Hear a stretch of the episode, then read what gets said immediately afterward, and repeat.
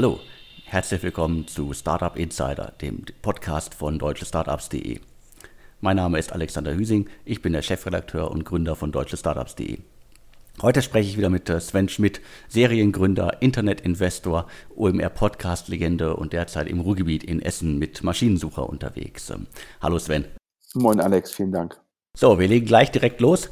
Vorher eine wichtige Neuigkeit, eine, eine wichtige äh, Ansage und zwar die äh, aktuelle Ausgabe wird gesponsert von Dr. Schramek Kosmetik. Das Essener Unternehmen, da sage ich gleich noch ein bisschen mehr zu, sucht einen Entrepreneur in Residence für sein USA-Geschäft. Jetzt mal in Kurzform, was gesucht wird. Also gesucht wird ein unternehmerischer Allrounder, der Bock hat, die Marke und das Direct-to-Consumer-Geschäft von Dr. Schramek, also inhabergeführtes Unternehmen, in den USA aufzubauen. Die haben die Aktivitäten da in den USA schon gestartet sind da, glaube ich, auch recht erfolgreich schon unterwegs und äh, suchen jetzt jemanden, der äh, unternehmerischen Freiraum haben will und äh, das Ganze weiter aufbauen will. Stichwort dabei ist äh, nachhaltiges Wachstum. Äh, haben wohl schon äh, profitable Umsätze da erzielt und sprechen von einer mega Ausgangsposition. Also so ein bisschen ein, ein Old Economy Unternehmen, das ähm, familiengeführt ist mit Startup Spirit. Davon konnte ich mich selber schon mal überzeugen. Und jetzt so ein bisschen die Hintergründe zum Unternehmen. Äh, Schramek Kosmetik sitzt äh, in Essen, in, mitten in der Innenstadt. Geführt wird das Unternehmen äh, unter anderem von Alexander Drusio. Den wird der ein oder andere da draußen kennen. War früher mal für, für Rocket unterwegs, hat einen Twitter-Klon gebaut, äh, war dann bei jetzt Capnemic Ventures. Ähm, ich glaube, früher war es noch Dumont Ventures in der Zeit und ähm, er führt das Ganze mit seiner Schwester. Das Unternehmen hat, wenn ich das richtig im Kopf habe, seine Urgroßmutter oder Großmutter äh, geführt. Äh, seine Mutter hat es dann weitergeführt äh, und jetzt führen es die, die Kinder weiter. Äh, was machen die? Hochpreisige Kosmetik. Ähm, und äh, jetzt, der, jetzt der finale Pitch zum Ganzen. Also es wird jemand gesucht mit unternehmerischem Mindset, äh, der Gründungs- und unternehmerische Erfahrung hat, Kostenbewusstsein hat, Digitalkompetenz äh, verfügt und äh, nach Möglichkeit schon Netzwerk in den USA hat und natürlich äh, Beauty, Fashion, Lifestyle-Themen äh, verinnerlicht hat. Also alle Infos gibt es unter http sch.sc slash USA oder aber äh, ihr schreibt Alexander Drusio eine E-Mail a.drusio.schramek.de. Schramek schreibt sich S-C-H-R-A-M-M-E-K.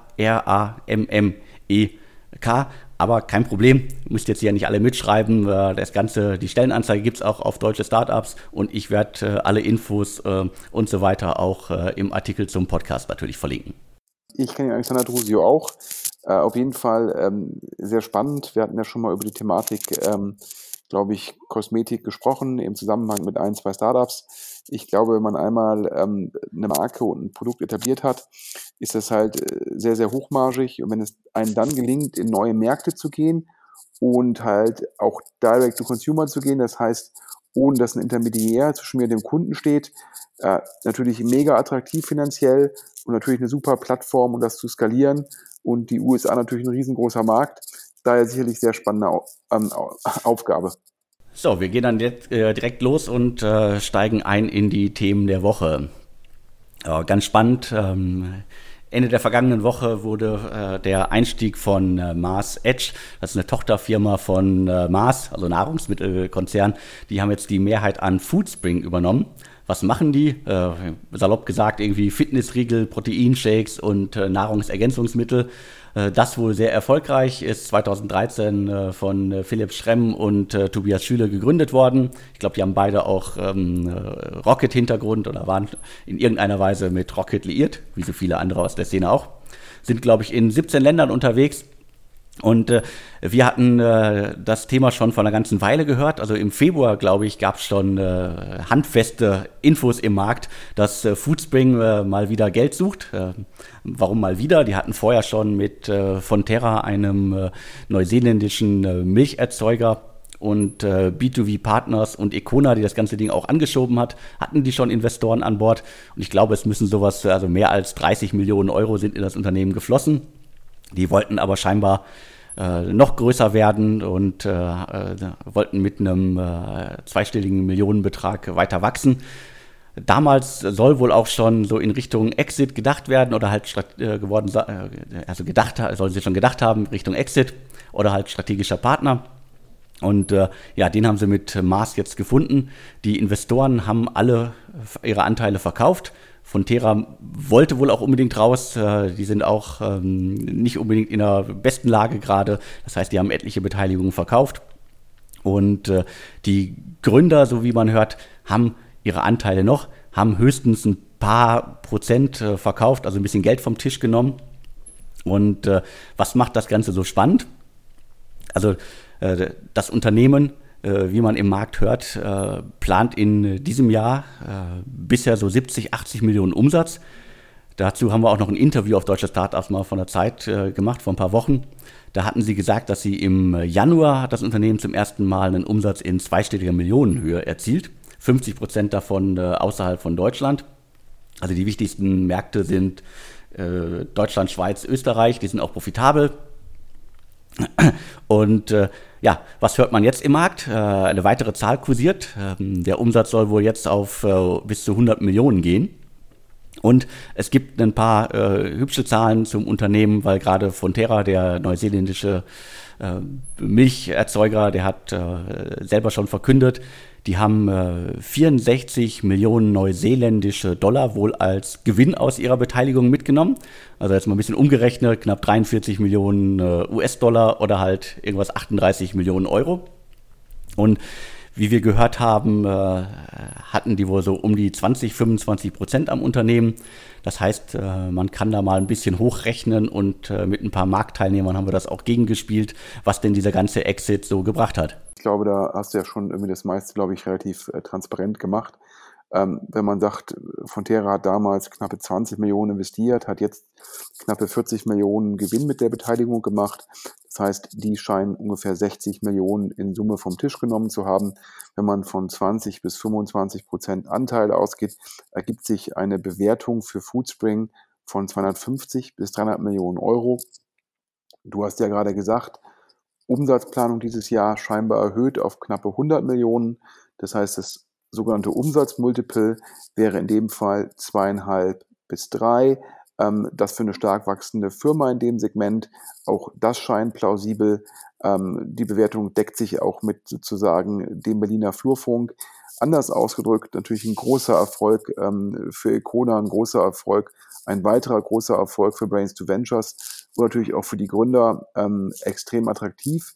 Ähm, die, die werden, wie du schon gesagt hast, den Großteil ihrer Aktien oder Anteile behalten und sicherlich eine Lösung gefunden haben mit Mars, dass sie weiter in den nächsten zwei, drei Jahren vom potenziellen Anstieg ähm, der, des Firmenwertes profitieren können.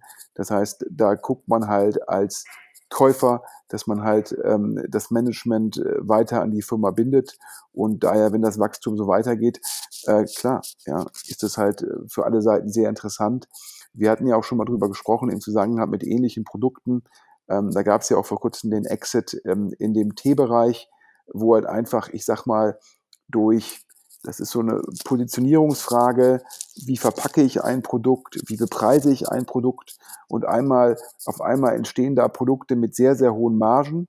Ähm, und wenn man dann auch in der Lage ist, an den Konsumenten direkt zu verkaufen, das heißt, man muss sich die Marge nicht mit dem Handel teilen, das in der Kombination wird halt sehr attraktiv, gerade wenn eine Firma skaliert, gerade wenn man sieht, dass ein Neukunde danach wieder neu bestellt, neu bestellt, neu bestellt. Das heißt also, wenn man sogenannte starke Kohorten, Kohorten hat, also umgekehrt einen geringen Churn, und das macht es halt spannend. Und ich glaube, das sieht man halt bei Foodspring. Ähm, es ist eigentlich auch sehr, sehr schwierig, so eine Marke zu platzieren, und das scheint denen erfolgreich gelungen zu sein.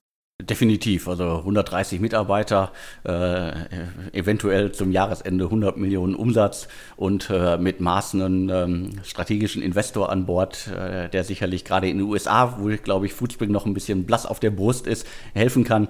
Da können, glaube ich, dann die, äh, die Gründer in, sagen wir, drei, fünf Jahren dann, glaube ich, äh, richtig Geld vom Tisch nehmen. Auf zum nächsten Thema. Ja, war ja schon öfter im Podcast, haben wir darüber gesprochen. Äh, E-Scooter. Ja, warum jetzt wieder? Seit, ich glaube, zehn Tagen oder neun Tagen sind die E-Scooter jetzt in Deutschland äh, zugelassen, erlaubt. Und ähm, ich glaube wahrscheinlich Berlin Alex, da sieht man wahrscheinlich die meisten Anbieter. Hast du mal gezählt, wie viele da jetzt live sind in Berlin? Also es sind einige live. Ich war selber überrascht. Also ich war die letzten Tage zwecks der Wärme relativ wenig in Berlin unterwegs. Ich war einmal äh, konkret in Mitte unterwegs, so Rosenthaler Platz und äh, Umgebung, wo auch äh, früher die ganzen Fahrrad... Ähm, Startups ihre, ihre Standflächen hatten und ich war selber überrascht. Ich habe relativ wenige gesehen. Also nach der Presseberichterstattung, es gab ja schon Unfälle, auch schlimme Unfälle in Berlin und anderswo, hatte ich da deutlich mehr erwartet.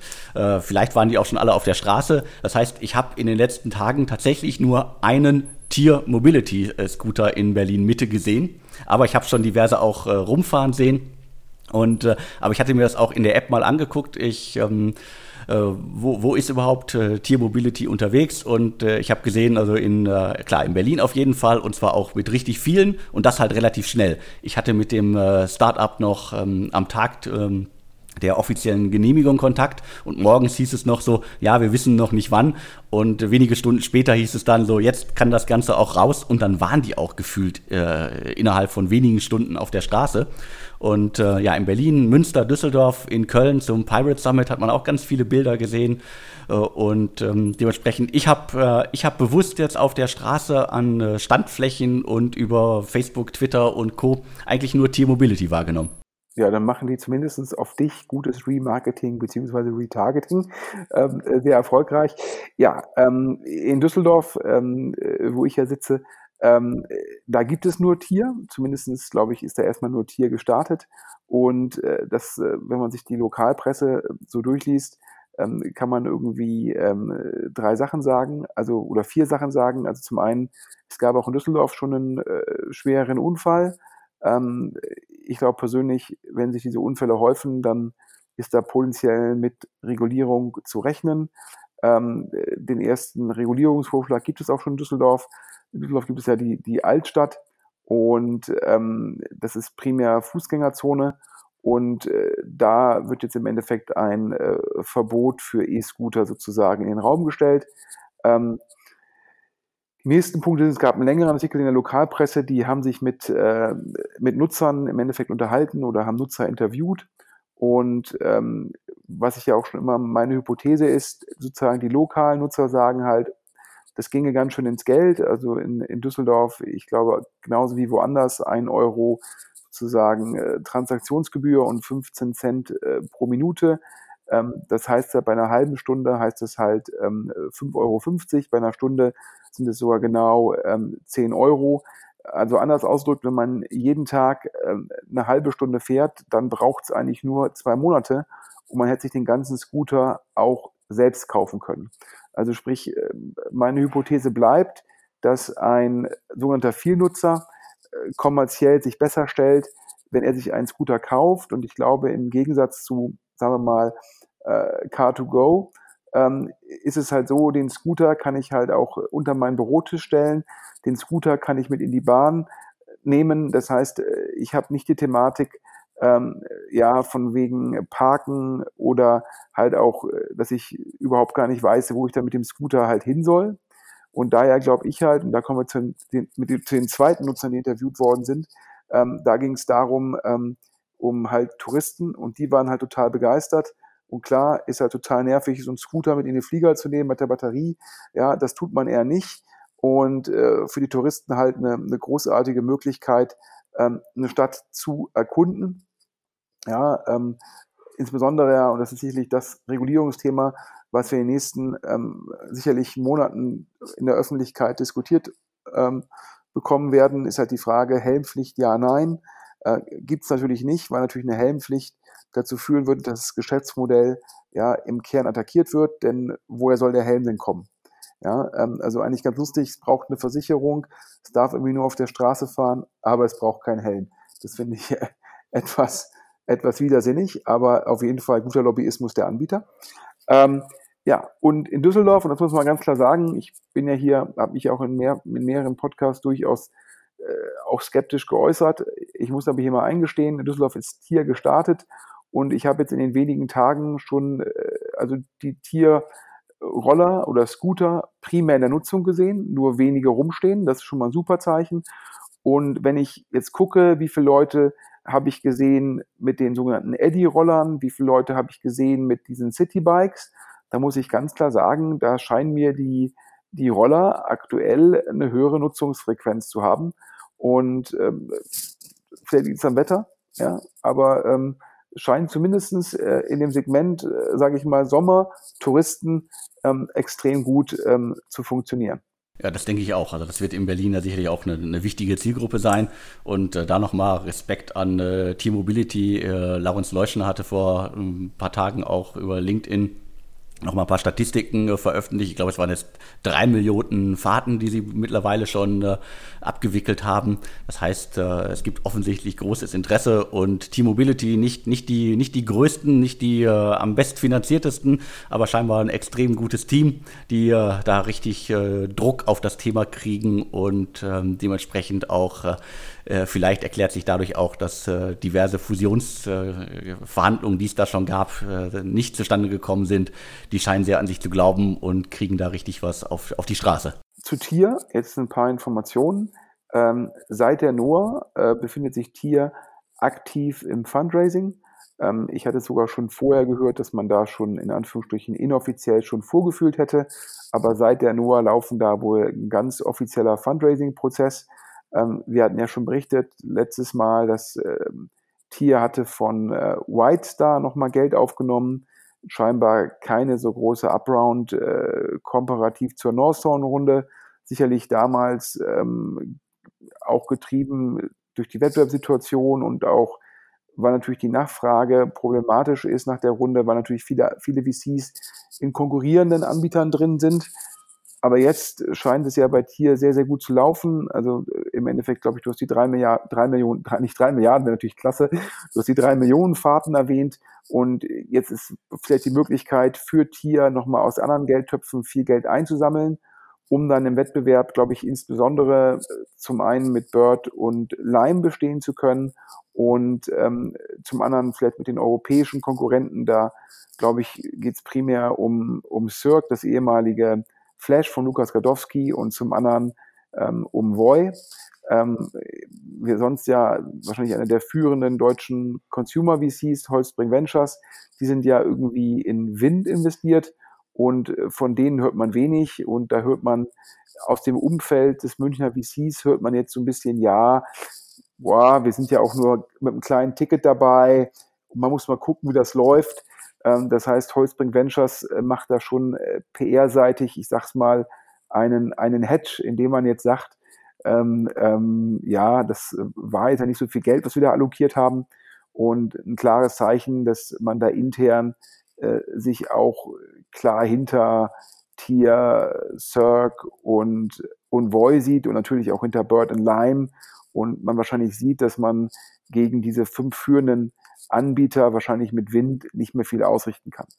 Und äh, ich habe sozusagen äh, mit tiernahen ähm, Quellen gesprochen und habe halt gefragt, was macht eigentlich den Erfolg aus? Und da wurde gesagt, mh, hm, äh, es käme irgendwie darauf an, dass man ähm, die Roller auf die Straße bekommt und zwar an den richtigen Stellen, dass die Akkus geladen sein. Ja, und ähm, das ist ja das beste Marketinginstrument. Ja. Also gute Roller, die halt stabil sind, ähm, wo die Bremsen natürlich funktionieren. Da muss ich lachen, dass man sozusagen das als, als Wettbewerbsvorteil rausstreicht, indem man sagt, man hat zwei Bremsen, die noch elektronisch unterstützt werden. Ähm, äh, das ist wahrscheinlich irgendwie ein, ähm, ja, äh, macht man da ein bisschen Trash-Talking auf die Konkurrenz, keine Ahnung. Ähm, und äh, das ist, hat mich so ein bisschen erinnert, wenn man sich so anguckt, wie so ein Sarah ähm, letztendlich groß geworden ist. Die haben ja, die machen ja auch kein Marketing, sondern die haben halt ihre Läden immer an, äh, an, an Locations, wo halt eine hohe Frequenz ist, wo halt viele potenzielle Kunden vorbeigehen. Und dann dient halt das, ist das Schaufenster halt die Werbung. Und im Fall von Tier scheint die Erkenntnis zu sein, dass letztendlich der Roller die Werbung ist. Das heißt, der Roller muss irgendwie stabil und gut aussehen, der muss dort stehen, wo die Nachfrage ist, der Akku muss geladen sein und dann laden die Leute die App runter. Es macht für mich ja auch relativ viel Sinn, denn letztendlich ist es ja ein Produkt, wo, ja, wenn ich die Intention habe, ist es ja mit am attraktivsten. Das heißt, ich laufe durch eine Stadt, ich sehe einen Roller und dann lade ich mir halt die App runter. Das ist wahrscheinlich besser und effizienter als im Endeffekt App-Installs einzukaufen, ja, und äh, das, das darüber zu treiben, wie es scheinbar die Konkurrenz macht. Und ähm, ich finde es auf jeden Fall faszinierend. Ich hatte ja immer gehört gehabt, hier äh, Cirque, die hätten halt so viele Roller in China vorbestellt. Ich hatte halt gehört, hier damals, als äh, Wind die Runde mit Beteiligung von Holzbrink gemacht hat, hieß es immer hier, da stehe auch ein Produzent dahinter und das sei dann ein Wettbewerbsvorteil, weil dadurch hätten die halt sehr guten Zugang zu den Rollern. Und äh, da muss man jetzt schon Tier Respekt zollen. Äh, sicherlich nicht die größte Finanzierung. Ähm, und dennoch hier in Düsseldorf stehen halt nur Tierroller und ähm, sonst halt keine. Und die sind auch, glaube ich, letzte Woche die Nummer eins im App Store gewesen. Ich glaube, der einzige, der mithalten konnte, ähm, war Lime. Und ähm, ja, ich glaube, Tier sagt voraus, sie würden in Deutschland innerhalb von 50 Tagen eine Million Fahrten machen. Das wären also 20.000 Fahrten pro Tag im Schnitt. Das läuft sicherlich hoch, daher ich habe jetzt einfach nur einen Schnitt gebildet über die 50 Tage. Und ähm, auf jeden Fall scheint da das Team rund um Lawrence Leuschner, ähm, die, die, scheinen da ein paar Werttreiber sehr gut erkannt zu haben und scheinen auf diesen Werttreibern sehr gut zu exekutieren. Definitiv. Äh, bevor wir zum nächsten Thema gehen, machen wir nochmal eine Werbeunterbrechung. Und zwar nochmal der Hinweis. Äh, Dr. Schramek Kosmetik äh, in Essen sucht einen Entrepreneur in Residence, der das USA-Geschäft im großen Stil aufbaut. was kann ich zum Unternehmen sagen? Ich war selber schon mal vor Ort, die sitzen in Essen in der Innenstadt. Haben da ein tolles Büro und äh, ich sage das jetzt nicht, weil ich sagen soll, sondern wirklich äh, ein inhabergeführtes Unternehmen, das äh, Startup-Spirit versprüht. Und äh, tolles Unternehmen, die verkaufen äh, Kosmetik, ursprünglich mal im äh, B2B-Vertrieb, haben das Ganze dann in den letzten Jahren auch auf äh, auf, die, ähm, auf das Direct-to-Consumer-Geschäft ausgedehnt äh, in Deutschland. Äh, in den USA haben sie schon äh, den, ersten, den Shop gelauncht, ähm, fahren da schon erste Umsätze ein und wollen das Ganze jetzt noch viel größer, viel besser machen.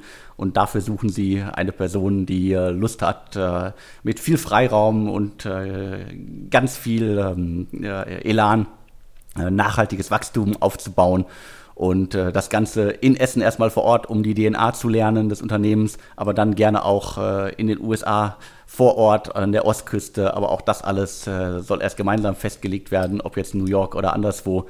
Und ähm, ja, ein, ein Start-up, äh, das äh, familiengeführt ist äh, seit Generationen und noch immer wachsen will. Ja, ich habe ja schon gesagt gehabt, ich kenne den Alexander Drusio. Ich glaube, äh, sehr analytisch. Ähm sehr guter Unternehmer. Äh, ich glaube, zusammen mit dem kann man sicherlich ein sehr spannendes US-Geschäft ähm, ähm, aufbauen. Ich habe ja schon gesagt, äh, die letztendlich die, die, die Margenattraktivität, äh, die ist bei so hochpreisiger Kosmetik, die markengetrieben ist, in jedem Fall gegeben.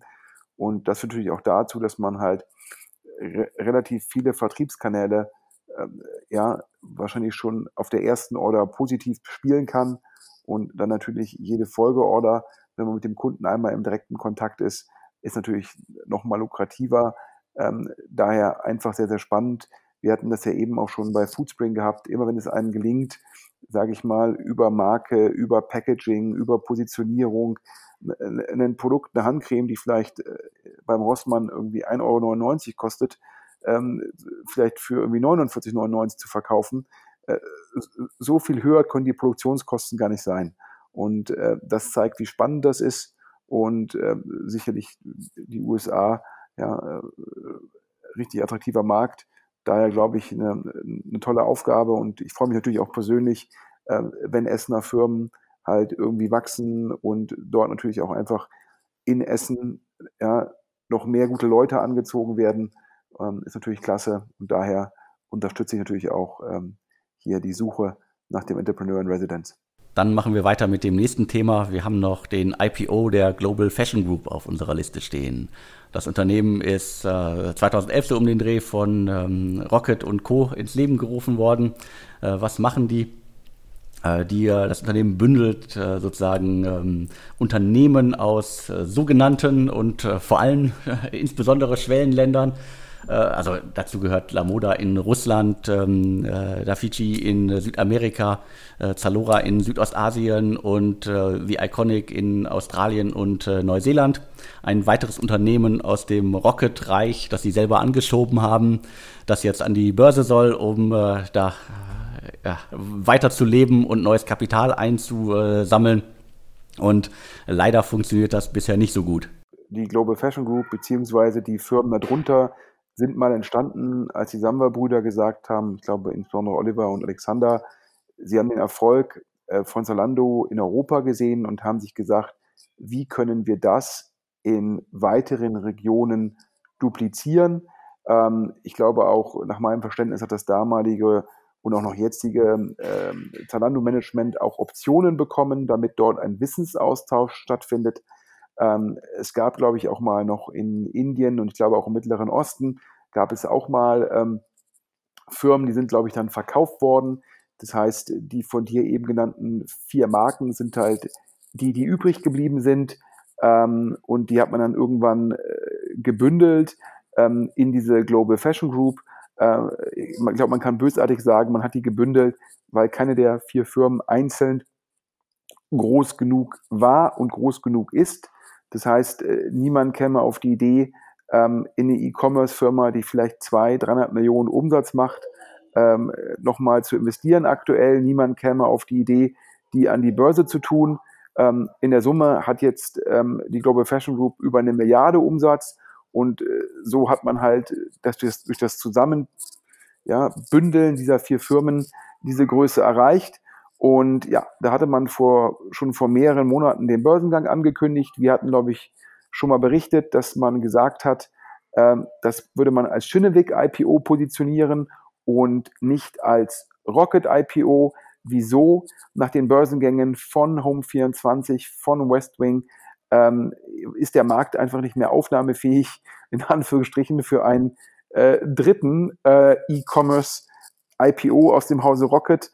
Ähm, ja, und ähm, man hatte also die Hoffnung, dass das mit einer Schinneweg-Positionierung ähm, besser klappen würde, indem man die in den Vordergrund stellt, aber die üblichen Verdächtigen, also in Form von der Bärenberg Bank, wieder dabei.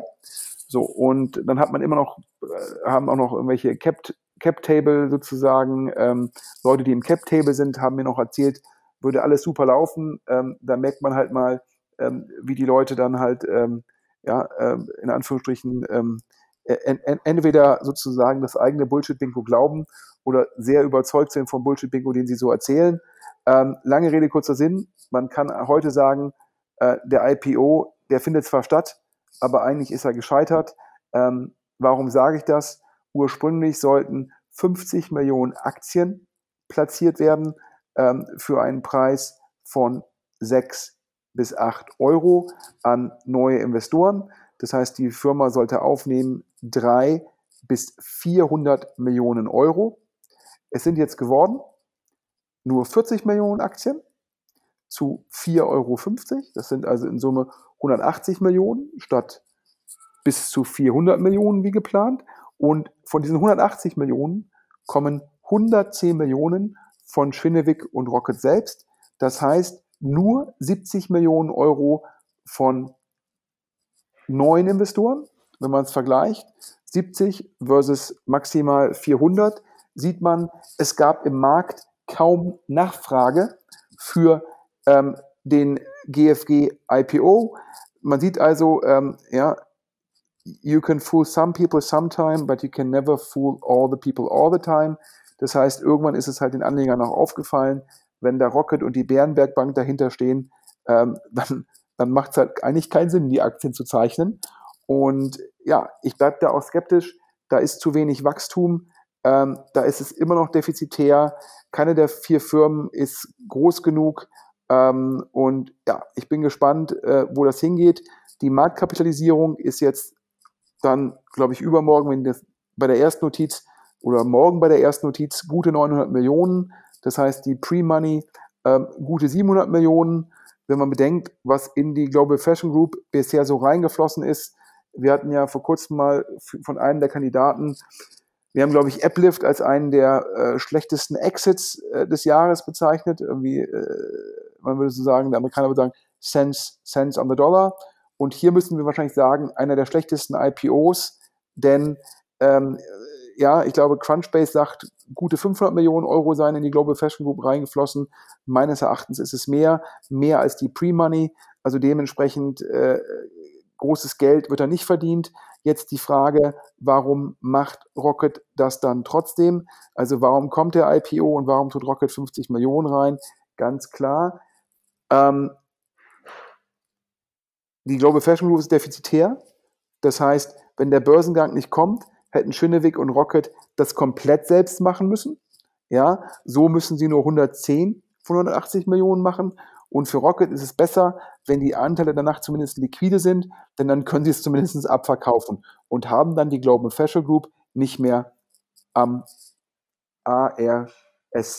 Das klingt hart. Deshalb habe ich es auch nicht ausgesprochen, aber so ist es halt. Der muss auch ganz klar sagen, Rocket hat ja auch bei anderen Firmen einfach mit Zustimmung der Konsortialbanken noch, noch während der eigentlich aversierten Haltedauer die Anteile verkauft. Und ähm, würde man an die Global Fashion Group glauben und sagen, der Markt versteht das nicht, hätte man den IPO abgesagt, hätte das komplett selbst weiterfinanziert, hätte ein bis zwei Jahre gewartet und dann mit besseren KPIs einen neuen Anlauf unternommen. Stattdessen hat man den IPO hart durchgedrückt. Und das, obwohl Schönewick und Rocket, die haben ja beide mehr als genug Liquidität, um die Global Fashion Group nochmal zwei bis drei Jahre zu finanzieren. Das will man aber nicht, deshalb drückt man es jetzt an die Börse, um zumindest danach die Möglichkeit zu haben, Anteile zu verkaufen, also zu liquidieren, also die Anteile sozusagen gegen Cash liquide zu machen und damit zum Beispiel ein Teil der Last von Anlegern getragen wird.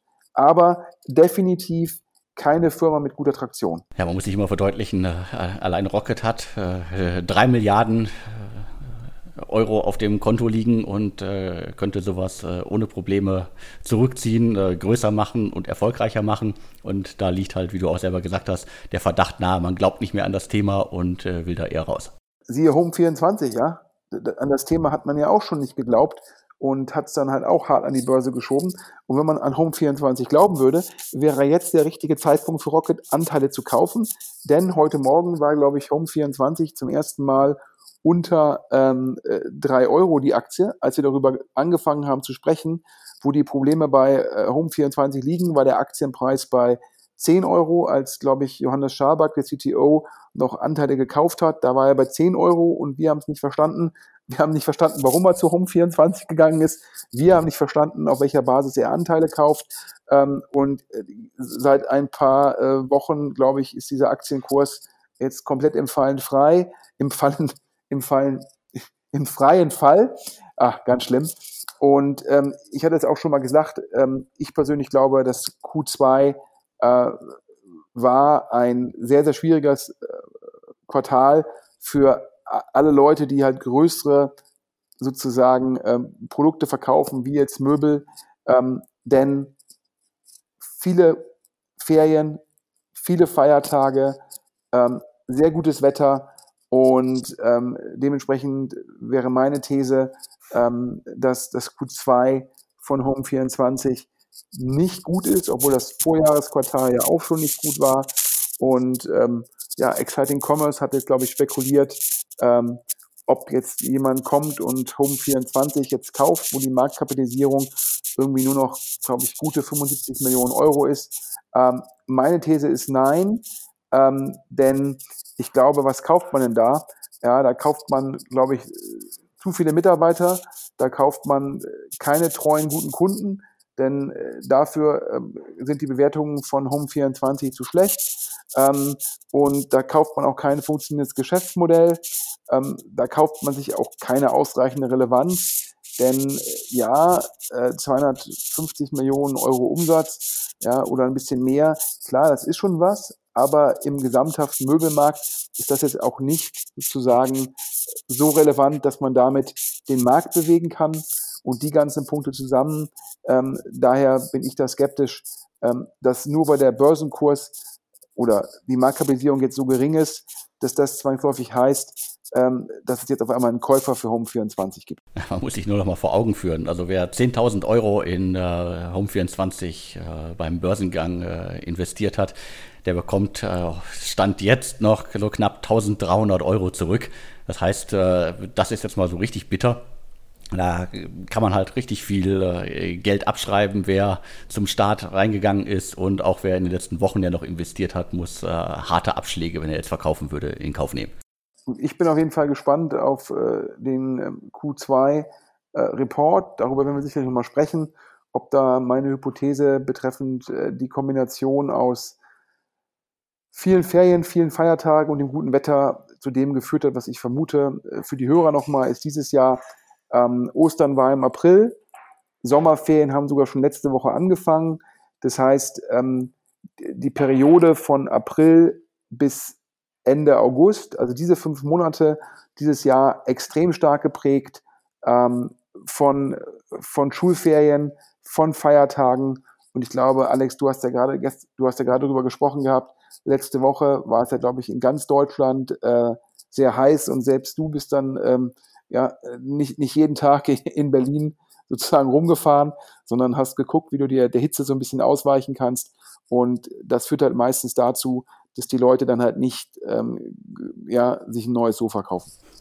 Äh, das stimmt. Also äh, wir werden also in den kommenden Monaten wieder sehr, sehr viele ähm, Quartalsberichte lesen, die auf das Wetter Bezug nehmen. Äh, wer irgendwie die Schlangen an den Freibädern in den letzten Wochen in Berlin gesehen hat, dem wird klar, die haben was anderes gemacht, als Möbel zu kaufen. Und das war im vergangenen Jahr schon so. Und das wird dann auch in diesem Jahr, in diesem Quartal dann auch nochmal richtig hart. Aber ähm, zum, ähm, zum letzten Thema ähm, des Podcastes. Ähm, Nestpick. Ähm, Alex, dir glaube ich auch eine ne Firma, die dir bekannt ist, die ja einen Pivot hinter sich hat. Vielleicht kannst du mal sagen, wie die angefangen haben und wo die heute stehen. Sehr gerne. Also Nestpick äh, kommt ursprünglich aus den Niederlanden. Dann ist äh, Rocket da Ende 2014 eingestiegen, ähm, ziemlich viel Geld investiert und äh, dann äh, sollte es sozusagen richtig losgehen. So klassischer, klassischer Pitch damals war irgendwie, ähm, Nestpick ist die Erweiterung des Airbnb-Modells. Was soll das heißen? Also wir sind damals an den Start gegangen, waren da noch gar nicht so alt, glaube ich, äh, äh, im, im Frühjahr davor an den Start gegangen. Deren, äh, deren Zielgruppe war es, Leute, die mittel- und langfristig Immobilien suchen. Dafür haben die am Anfang ähm, ich das alles richtig im Kopf habe, äh, mit äh, Vermietern zusammengearbeitet, äh, haben denen geholfen, das auf die Plattform zu bringen und man konnte über die Plattform halt dann bei den Partnerunternehmen, sei es jetzt irgendwie Privatpersonen oder halt Leute, die Immobilien haben und da möblierte Wohnungen haben, dass man das darüber buchen konnte. Und äh, das ging irgendwie äh, verheißungsvoll, glaube ich, los. Ähm, klar, mit, äh, mit Rocket äh, im Hintergrund und mit der Geschichte, wir holen ein Startup aus den Niederlanden, verpflanzen das nach Berlin und äh, wollen das hier richtig groß machen. Da hat man, glaube ich, auch viel Presse bekommen. Das ist aber alles so richtig schief gegangen. Die Gründer waren nach äh, wenigen Monaten gar nicht mehr glücklich in diesem Konstrukt, äh, äh sind dann auch ausgestiegen. Es gab auch äh, irgendwann danach einen, äh, einen Gründer, der hat auf LinkedIn seine Geschichte da niedergeschrieben, wie unglücklich er war und äh, was seiner Meinung nach alles falsch gemacht worden ist. Und dann war es wirklich lange Zeit ruhig um das Unternehmen, während ja im, im Hintergrund so das Thema möblierte äh, Wohnungen eigentlich ein Boomthema mittlerweile ist. Hat äh, Nestpick, glaube ich, äh, massiv Personal abgebaut, äh, seine Zukunft gesucht und ich hatte das irgendwie, glaube ich, mehrmals schon abgeschrieben. Und irgendwann ging es dann doch weiter, aber halt in ganz, ganz anderer Form. Ähm, seit einiger Zeit ist Nestpick jetzt eine Art äh, Metasuchmaschine, die mit verschiedenen Dienstleistern zusammenarbeitet und man kann über diese Plattform halt ähm, äh, jetzt äh, Wohnungen, äh, auch also möblierte Wohnungen äh, für mittel- und langfristige Vermietung äh, finden. Und äh, also nicht mehr sozusagen Zusammenarbeit mit äh, Wohnungsbesitzern, sondern nur noch mit anderen Plattformbetreibern, anderen großen Anbietern und äh, ja, Metasuchmaschine statt ähm, äh, Weitervermittlung an, äh, an, an bestehende Anbieter. Und ja, jetzt gibt es aber schon wieder Neuigkeiten zum Unternehmen. Du hast es ja beschrieben, ursprünglich war es mal äh, ein echter Marktplatz, wo man äh, Vermieter und Mieter von möblierten Wohnungen zusammenbringen wollte. Ähm, letztendlich muss man sagen, es ist halt dann zum Schluss sehr schwer, sich in dem Segment von, ähm, von einem Airbnb abzugrenzen. Ähm, äh, das, oder halt auch äh, von, äh, von einem HomeAway, die ja zu Expedia gehören. Ja, dazu muss man sagen, dass ja in der Zwischenzeit auch ein Booking.com und Co. Äh, sowas anbieten. Äh, und äh, jetzt gab es halt den Pivot von, von Nestpick mh, hm, als letztendlich Meta-Suchmaschine ja, oder wenn man so will, Lead-Gen-Modell. Ähm, ich persönlich bleibe da weiterhin ähm, skeptisch. Wieso? Ich glaube, Nestpick sagt halt, man fokussiere sich auf Mieten zwischen einem, zwischen einem Monat und zwölf Monaten. Ähm, ich frage mich so ein bisschen, wo da halt dann halt zu sagen die Wiederkäufer herkommen. Also sprich, wo sind da der Anglizismus die, die Repeat-Käufer? Das heißt, äh, wo ist da eine echte Kohorte? Also ähm, Leute, die halt oft, oft mieten. Und sogar wenn ich daran glaube, dass jemand öfter mietet, dann, dann ist die nächste Frage noch, sucht er denn öfter bei, ähm, bei Nestpick oder ist es dann halt so, dass Nestpick zwar initial den Kunden für einen Anbieter ähm, sozusagen generiert, aber dann der, der Kunde sagt, okay, ich bin jetzt hier zufrieden in der Wohnung und ich verlängere die oder ich will eine größere Wohnung haben oder ich will eine Wohnung in einer anderen Stadt haben und ich bin jetzt zufrieden mit Anbieter ABC. Das heißt, ich frage den mal direkt. Ja, ähm, also auch das ist da, dazu noch eine Problematik, sogar wenn ich halt an die Repeat-Rate glaube. Das heißt, meine Angst wäre halt, hm, dass jemand, und wenn ich jetzt noch den, sogar wenn ich jetzt daran glaube, dass der wieder zu Nestpick zurück will, um nochmal zu suchen, ist die Frage, wenn ich von einem Jahr oder vor zwei Jahren Nestpick genutzt habe, um halt einen Anbieter zu finden, wo ich dann die Wohnung gemietet habe, erinnere ich mich überhaupt an Nestpick? Also wie baut Nestpick eigentlich dauerhaft eine Kundenbeziehung auf? Und äh, das finde ich halt in, in, in dem Modell der Metasuche ähm, ist das halt meines Erachtens wesentlich einfacher, wenn dort diese Metasuche mit einer hohen Frequenz genutzt wird. Also äh, sogar einen Idealo, ja, die ja eine starke Marke haben und wo man letztendlich sich für alles den Preis vergleichen kann. Das ist auch eine Art der Metasuche. Ich glaube, Preissuchmaschine oder Metasuche, das ist äh, sehr, sehr ähnlich. Ähm, sogar die sind ja noch Google-abhängig, ob, obwohl sie eine Marke haben und eine hohe Frequenz. Und äh, bei Nestpick äh, sehe ich das sehr skeptisch und das scheint auch der Markt so zu sehen, denn Anfang des Jahres hieß es, Nestpick wolle eine 10 Millionen Runde raisen. Wenn eine Firma eine 10 Millionen Kapital aufnehmen will, dann impliziert das immer eine sogenannte Pre-Money von 30 bis 40 Millionen, denn die meisten Investoren wollen ungefähr 20 bis 25 Prozent haben. So, ja, das war Anfang des Jahres, waren die damit im Markt und ich fand A, ich fand es aus drei Gründen schwierig. Zum einen das Geschäftsmodell, wo ich überhaupt nicht sehe, wie man da nachhaltig erfolgreich ist. B, ja, durch den Pivot und Nestpick haben halt schon viele VCs gesehen, ja, haben es abgehakt, ist überhaupt jetzt Meta-Suchmaschine da jetzt noch ja, neues Thema. Und Punkt drei, ähm, nach Hörensagen äh, hat die Firma damals so ungefähr so äh, zweieinhalb Millionen Euro Runrate gemacht, also so ungefähr 200.000 Euro Monatsumsatz. Und da fragt man sich halt äh, als Investor, warum sollte man jetzt für so eine Firma mit dem Geschäftsmodell der Vergangenheit auf einmal 12 bis 16 Mal Umsatz zahlen? Also ein unglaublich hohes Umsatzmultiple. Und ähm, das hat, das waren so damals die, die Fragen, die ich mir gestellt habe. Das scheinen jetzt auch die ganzen VCs so gesehen zu haben, denn in der Zwischenzeit sind aus den 10 Millionen Euro irgendwie zweieinhalb geworden. Ähm, das heißt, das hat sich halt geviertelt. Das heißt, statt 10 Millionen sucht man nur noch einen Bruchteil davon und ähm, auch die Bewertung äh, sei jetzt wohl irgendwie im niedrigen zweistelligen Millionenbereich. Das hört sich für mich so an wie, ja, keine Ahnung, von 10 bis vielleicht ein bisschen mehr. Also daher, ähm, äh, das ist, äh, ist immer problematisch, wenn du halt am Jahresanfang sagst, hier 10 Millionen auf 40 und dann endest du irgendwann bei keine Ahnung, zweieinhalb auf zehn. Das ist auch vom Signaling her nicht gut. Und so verwundert es auch nicht, dass scheinbar Rocket bereit ist, einen Großteil der Runde zu übernehmen. Ja, ähm, also auch da guckt man halt, dass man sozusagen die, die Firma einigermaßen schützt, ähm, um, ähm, um zu gucken, was da noch in der Zukunft für Optionen gibt. Ich finde das auch schwierig, gerade mit äh, der, der, Geschichte im Hintergrund, auch wenn äh, man das alles irgendwie noch sicherlich drehen kann, anders aufbauen kann.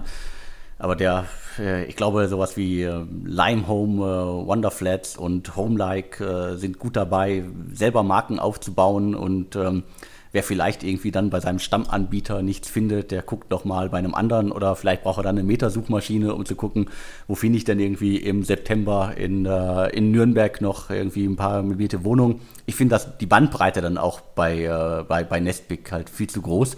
Wir hatten ja letzte Woche ja auch schon über Wonderflats gesprochen und in dem Zusammenhang auch mit, mit der, über die Kölner Firma Homelike gesprochen. Beide haben ja eine andere Strategie in der Zwischenzeit. Die fokussieren sich auf Firmen, die immer wieder für Mitarbeiter temporär möbliertes Wohnen suchen, weil Mitarbeiter halt letztendlich ja, vom Standort A an den Standort B geschickt werden oder haben da ein Projekt. Ja? Und in dem Fall ist sozusagen der Wiederkauf eingebaut, indem ich halt einen Firmenkunden habe, der das immer wieder kauft. Der, für den Firmenkunden ist es ja wichtig, guten Service zu bekommen, eine Anbindung zu bekommen in die eigenen Systeme, und Ansprechpartner zu haben. Dieser Firmenkunde, wenn der einmal zufrieden ist mit Wonderflats oder Homelike, dann braucht der keine Meta-Suchmaschine. Eine Meta-Suchmaschine ist ja schon sehr stark auf Selbstkäufer, also Leute, die für sich selbst die Wohnung anmieten, ausgerichtet. Und bei denen sehe ich halt überhaupt eine geringe Wiederkaufsrate. Und ich glaube gar nicht, dass der Wiederkauf stattfindet auf der Seite ähm, der Meta-Suchmaschine.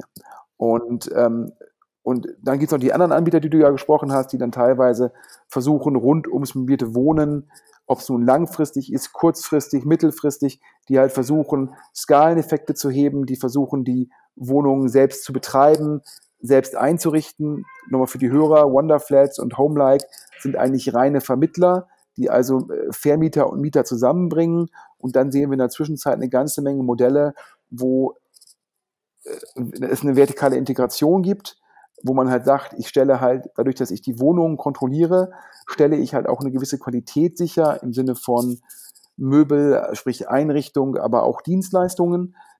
Das kann halt auch noch Sinn machen. Ich frage mich dann teilweise, ist das ein, ist das wirklich ein Tech-Investment oder ist es nicht eigentlich schon fast ein Offline-Business? Aber das, was Nestpick macht, das sehe ich sehr skeptisch. Na, da waren wir gar nicht so weit auseinander. Das äh, meinte ich ja damit. Also wer seinen Stammanbieter hat und auch wenn es äh, B2B-Kunden sind, äh, vielleicht sucht er dann nochmal was anderes, weil sein äh, Wunschteilnehmer, sein Wunschmarktplayer nichts hat und vielleicht braucht er dann nochmal eine, eine Metasuchmaschine. Aber das sind dann so die, äh, die geringen Prozentsätze in der Zusammenarbeit. Ich glaube, das war's für heute. Ähm, für die Hörer sozusagen äh, der Hinweis, ähm, letzte Woche war ja schon sehr heiß. Ihr habt auch gesehen, ähm, statt irgendwie den normalen sechs, sieben Nachrichten diesmal ähm, nur vier. Ähm, der Alex und ich, wir haben uns vor dem Podcast kurz unterhalten und gesagt, wir werden jetzt die nächsten acht bis neun Wochen, also Juli und August, ähm, auf einen Zwei-Wochen-Rhythmus wechseln. Äh, es sei denn, es gibt eine Woche mit extrem vielen Nachrichten, dann behalten wir uns vor, auch ja, dann vielleicht ein, zwei Mal wieder in, in den einwöchigen Rhythmus zurückzukehren. Ähm, ist halt klar, wir, wir laufen jetzt in die Ferienzeit und gerade der August, da sind auch insbesondere auch viele ausländische VCs teilweise zwei, drei, vier Wochen im Urlaub und da passiert dann halt komparativ schon weniger, gerade was halt größere Runden angeht ähm, wo auch schon die Corporate Finance Berater mit ihren Teams sagen, wir müssen eigentlich bis spätestens Mitte Juli durch sein oder wir gehen so raus, dass wir eigentlich erst im September richtig anfangen.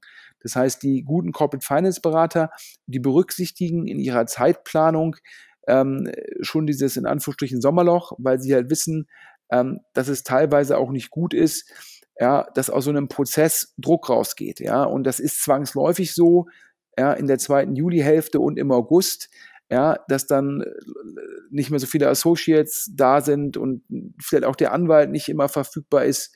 Und äh, dann sagen die Berater, ja, bevor wir das Risiko eingehen, verschieben wir Präsentationen lieber auf Ende August beziehungsweise Anfang September. Und äh, dem tragen wir halt Rechnung, ähm, da wir euch ja auch nicht äh, ohne irgendwie relevante Nachrichten, die in Anführungsstrichen voll quatschen wollen. Das als das. Und jetzt nochmal ganz, ganz großen Dank an den Partner ähm, vom Podcast diese Woche. Alex, nochmal der Hinweis, wo man sich da bewerben kann. Genau, nochmal vielen Dank an äh, Schramek äh, Kosmetik äh, aus äh, Essen. Äh, das Unternehmen sucht äh, einen Entrepreneur in Residence für das USA-Geschäft. Das haben sie schon gestartet und äh, die Jobanzeige gibt es unter http